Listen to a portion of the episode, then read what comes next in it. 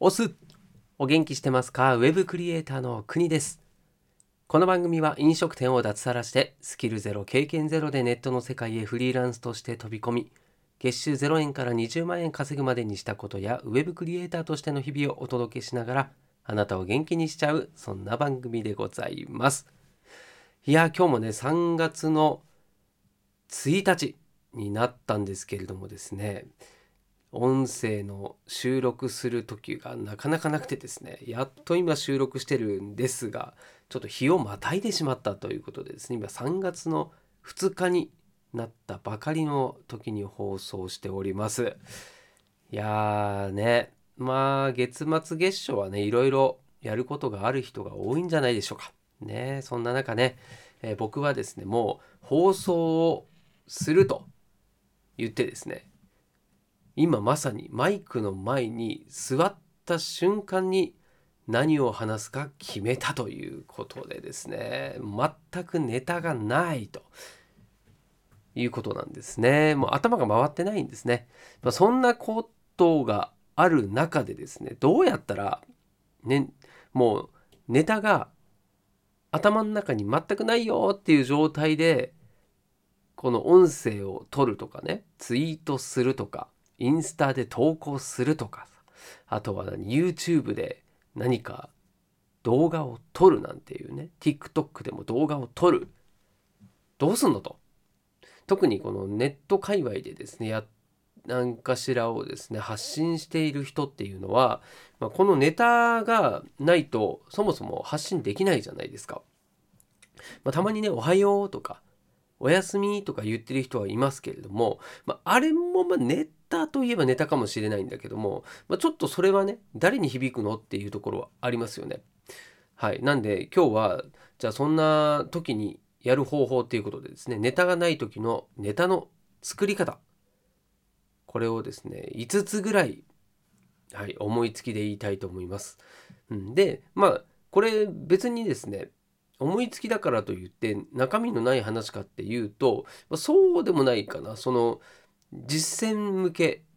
だしすぐ使えると思うんですよね。なんで一つでもですね、うん、自分がこ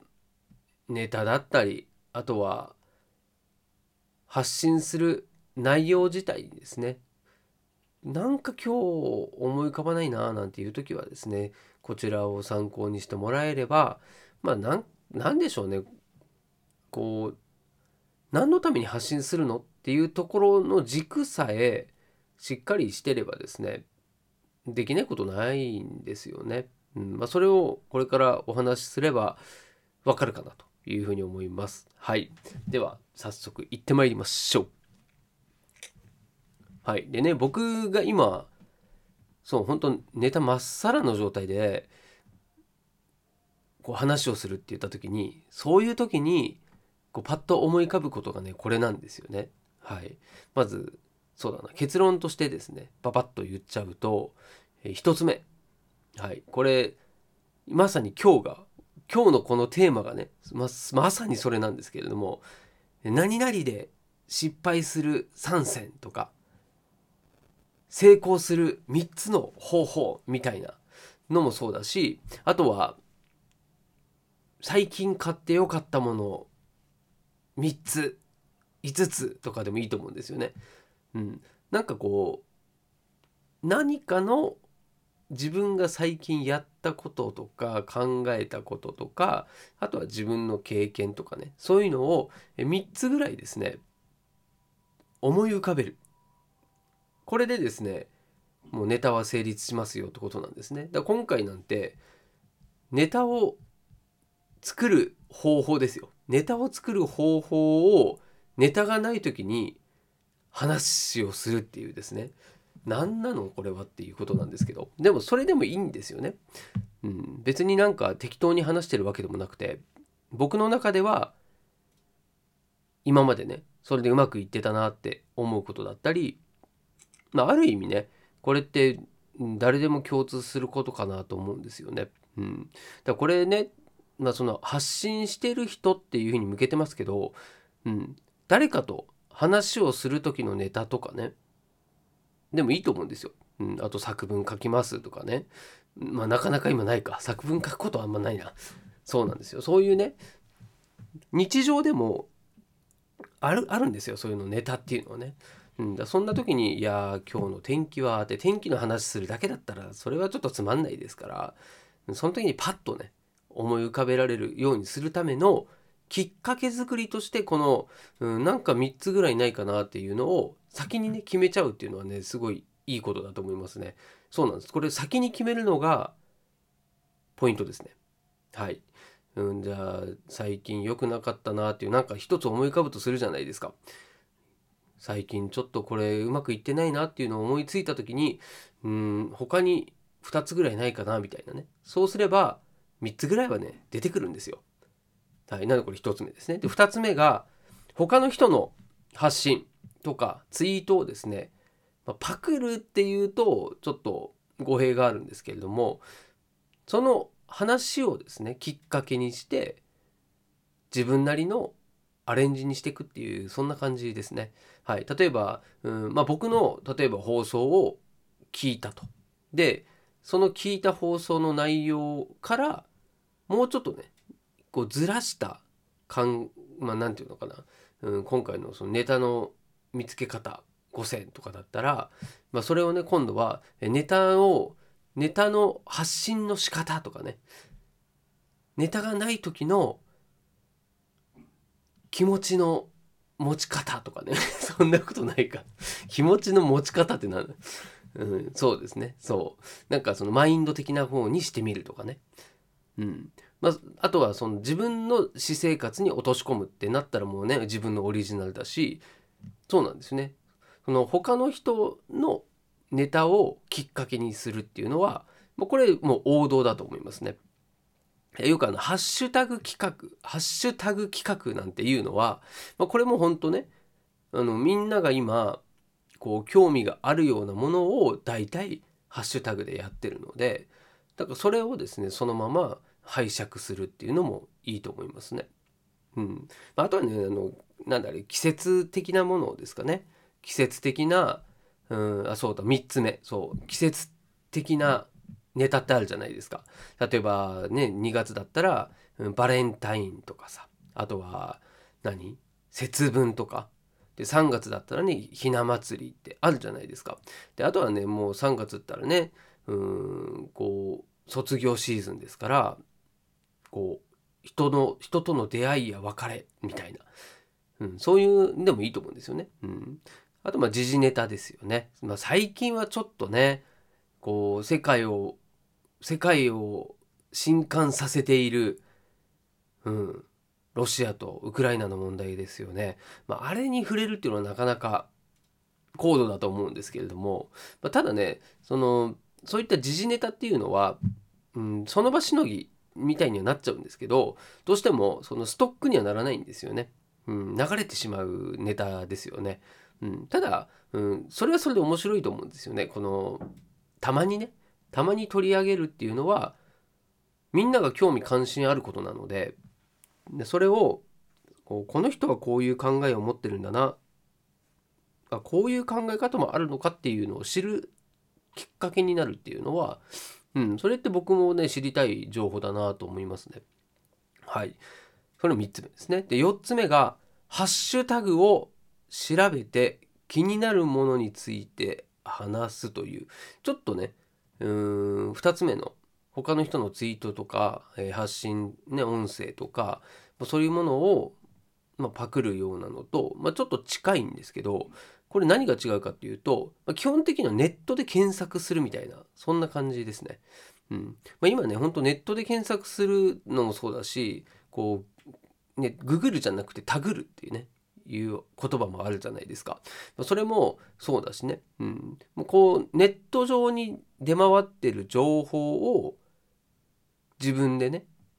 気になったものを取り上げるっていう、まあ、そういう感じですね。はい、だからもうパソコンをまあ、もしくはスマホをこう眺めてたらなんかあるじゃないですか自分がちょっと引っかかる内容それについてねこう話してみるっていうのはもう自分の頭の整理にもなるしあとは何で自分はこのニュースにちょっと反応しちゃったんだろうという分析はですねとても勉強になりますね。うん、だ最近ね僕がよくやっているのはですねあの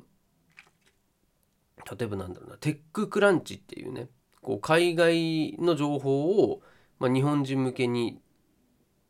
まあ、海外でもねそのまま英語で出てるものなんですけど、まあ、それを日本語に訳してですね、はい、で日本人向けに出してる媒体とかありますけれども、まあ、そういうところのですねうまいんですよあのキャッチコピーとかその見出しをね作るその文章の人を引き寄せる文章の作り方っていうのがですねとても上手で、まあ、当然ねそういうのが仕事でやってますからそうなんでしょうけどそれをですねこう見てるだけでも見出しを見てるだけでも、ね、すごいね勉強になるんですよね。うん、でねきつけられてるんですよこうもう気がついたら。気がついたらえどういうこと？ちょっと気になるっていうふうに思っちゃってる自分がもういるんですよね。そうだだからちょっとやられた感があるんですよ。だそういうふうにこう見出しの見方をちょっとですね変えてみるとですねもう全部がですねもう教材なんですよね。うん、でキャッチコピーなんてもう本当回数を重ねないとなかなかうまくいかないんですよね。でキャッチコピーの目的って何って言ったらもうなんだろう YouTube で言うところのああいうサムネの画像とかねもそうだし、まあ、TikTok で言ったらこう短い動画でどんどん流れていくのでその1秒2秒パッと目についた時に何か気にかけてもらったりどういうことっていうふうに意識してもらうことじゃないですか。この相手の行動を促す。相手の行動をちょっと興味を引かせて立ち止まらせるとか。そうなんですよ。そこをできる文章だったりっていうのがもうこれ、ね、修行しないとできないなと思って。なんで最近はそのそういうものをですね見方としてちょっと視点を変えてで気になったものはこうメモとかしてね。で、うん、なんでこの文章だと自分は引きつけられたんだろうと。違う文章だった場合はどうなのかなとかね。そういうふうにですね考えてます。で逆もありですね。逆の方がいいかもしれないですね。あのうまく自分を引きつけた文章っていうのは、まあ、自分でね分析できるんですけど逆に大して響いてないキャキャ,、まあ、キャッチコピーもありますよね、うんまあ、そっちの多いと思うんですけどじゃあそれは何で自分は響かなかったんだろうっていうふうに考えるのもいいと思うんですよね。うん、でまあ一番はねそれって本当に自分が興味のない内容だったりするわけですよね。うん、もうなんか誰々が不倫って言ったらへーって感じで飛ばしますよね。そういう感じですよ。だからその自分が興味ないから飛ばしちゃってるっていうのがまあ大きいと思うんですけどでも自分が気にしてる単語とかが入ってるんだけれどもちょっと惹かれないなっていうものもあるんですよね。うん、だそれをね自分をもうこうテストの何て言うのかなこう実験体としてですねこう第三の目で第三の目第三者的な目線でですね自分の行動を観察するとでそれをですねなんでっていう問いかけをしながら自分をちょっと俯瞰してみるっていうんですかねそうすると結構ねその、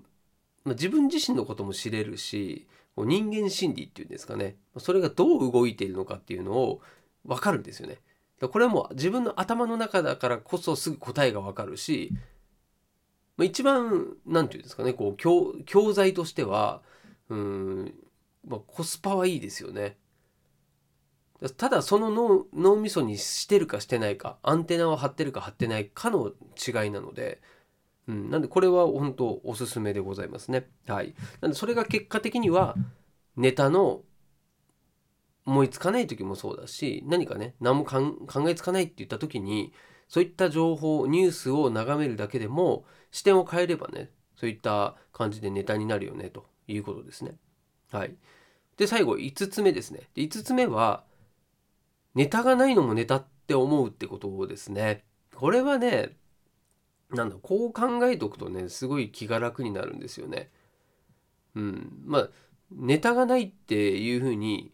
言うのももうすでにネタになってるじゃないですか。でこれがあれとですねもう何でもありになるんですよね。うん、ただそのネタがないんですよねで終わっちゃったら話終了になっちゃうのでそれをもうちょっと深掘りできるようにするっていうのが大事ですかね。うん。もうなんか生きてること自体がねもうネタみたいなもんなんでだから一日何もしなかったっていうのもネタになるじゃないですか。ずっと寝てましたっていうのもねネタになるしでそれの前後なんでじゃあずっと寝てたんですかとじゃあ寝てるだけの間で何が起こってたのっていうのもねただ寝てて本当それこそずっと眠りについてたんだったらちょっと怪しいですけどねそれはねもうかなり疲れてるのかうんなんか睡眠薬飲んじゃってるのかはたまたもう何でしょうこううつ病態うつ病状態になってるのかねいろいろあると思うんですけど、まあ、ちょっと寝過ぎの場合はね要注意ですよね。うん、ただそそういうですねその何もない時間帯でもなんかしてるんですよ。ご飯食べたとかねテレビ見た YouTube 見た新聞読んだテレビゲームしたなんかやってますよね。だその何かしらにこう紐づいていることに対して、まあ、自分の考えとかねやったことを、まあ、話すっていうのもいいと思うんですよね。うんまあそ、それがねこう何も思い浮かばないっていう人は何も考えてないだけなんですよね。うん、それは本当大きな違いだなと思うので、まあ、とにかくねもうネタはないわけがないんですよね。生きてる以上はね。うん、もう何でしょう。もう最悪最悪その日の出来事を言うぐらいな感じ、うん、でいいんじゃないですかね。うん、誰がそんなの興味あるのと。思うかもしれないんですけどまあそれはね自分が決めることじゃないかなと。いうふうに思いますね。うん、なんだかんださあの YouTube とかもこうその人のリアルな日常とかっていうのが結構ねバズったりするんですよね。うん、でそれが通常だとなかなか表に出てこないような情報だったりするんですよね。そうなんですよ。例えばさあの、まあ、僕ねこう寝寝てる時にスリープタイ、うん？違う、スリープサイクルっていうアプリをね、起動させるんですよ。で以前言ったかな？そのスリープサイクルっていうアプリを使うと自分が寝てる間にどういう睡眠をしてるのかっていうのがこう分かるんですね。でその睡眠の質こう深い眠りの時浅い眠りの時っていうのもそれで分かるしあとはそのいびきだったりね寝言だったり歯ぎしりだったりそういうのもね録音してくれるんですよね。うん、だからすごい優秀なアプリだと思うんですけどそのアプリでこう自分の自分がね知らない世界を知れるわけですよ。その寝てる時無意識状態の時のえ自分ってどうなのっていうのをこう知れるっていうのはねなんかすごいね見てはいけない世界を見てるんじゃないかっていうふうに思うんですよね。それぐらいなんかね不思議な感じになるんですよ。でそれって自分からしたらねその普段の自分なんですけどその自分も知らない自分の話っていうのはめちゃめちゃ興味があるじゃないですか。うん、それはね自分が例えば他の、ね、家族のじゃあいびき状況どうなのとかね気にならないですか？なんかこう 本当に、えー、自分のことしか分かんないことって結構ありますよね。うん、例えばなんだろうなそのからお風呂でお風呂でのこう過ごし方とかってさ誰にも言わないじゃん普通。だそれを知ることって実を言うと誰かにはこう響いたりする話だったりするかもしれないんですよね。いや私はあの2時間ぐらいずっと半身浴で YouTube お風呂に入りながら見てますとかっていう人もいればさもう5分で終わりますよみたいな人もいるわけですよね。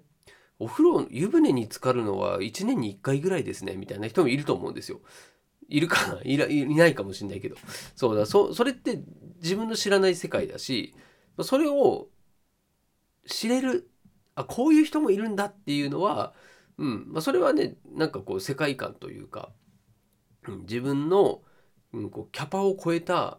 想像力をね超えたことが結構起こったりするしそっちの方が多いんじゃないかなと思うので、はい、何の話だったっけ？そう、まあ、とにかくねそのネタをどうやって作るのという話を今回はねさせてもらいましたけどまあ作り方はいろいろあるよということですね。であとはもうなんだろうそれのトレーニングも面白いかもしれないですね。はい、ネタがないというもう何も考えないでパッとね1分間でネタを考えるなんていうのは面白いかもしれないですね。はい、そんなことでですね最後じゃあもう一回まとめますとえっ、ー、とネタの作り方5選ということで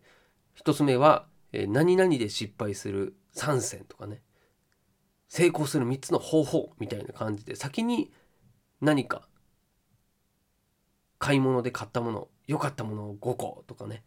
そう数を決めてでそれにつなげるというのと。2つ目が、え、他の人の発信ですね。それを、えー、真似するですね。ネタを真似する。それから、えー、時事ネタとか季節ネタ、はい、それを使おうと。で4つ目が、えー、ネットとかの検索とかですね。あとはハッシュタグタグるですね。はい。それで、えー、まあスマホとかパソコンで情報をこうながら見してるだけでも、まあ、視点を変えればネタになるよと。ネタは見つかるよって感じですね。はい。で最後は5つ目ネタがないのもネタになるよということでした。はい。まあ今日もねちょっともう本当こうバタバタしてたのでパッとね思いつきでお話をさせていただきましたが、まあ、たまにこんなですねネタネタがない時のネタの探し方って実を言うと以前も話してたような気がするんですけれども。はい、まあ、そんな感じでですね自分の思考を整理するという意味でも同じ話をですねたまにしてみるっていうのはその時と前の時でですね結構違ったりもするので、はい、ぜひ試しにやってみてください。はい、ということで、えー、今日そうか月月始めだったんですね。なんか2月の、ま、振り返りみたいなのもするのが良かったかもしれないですね。はい、それもネタになるかもしれませんね。はい、ということで明日もまたお会いしましょう。届けは国でした。したっけね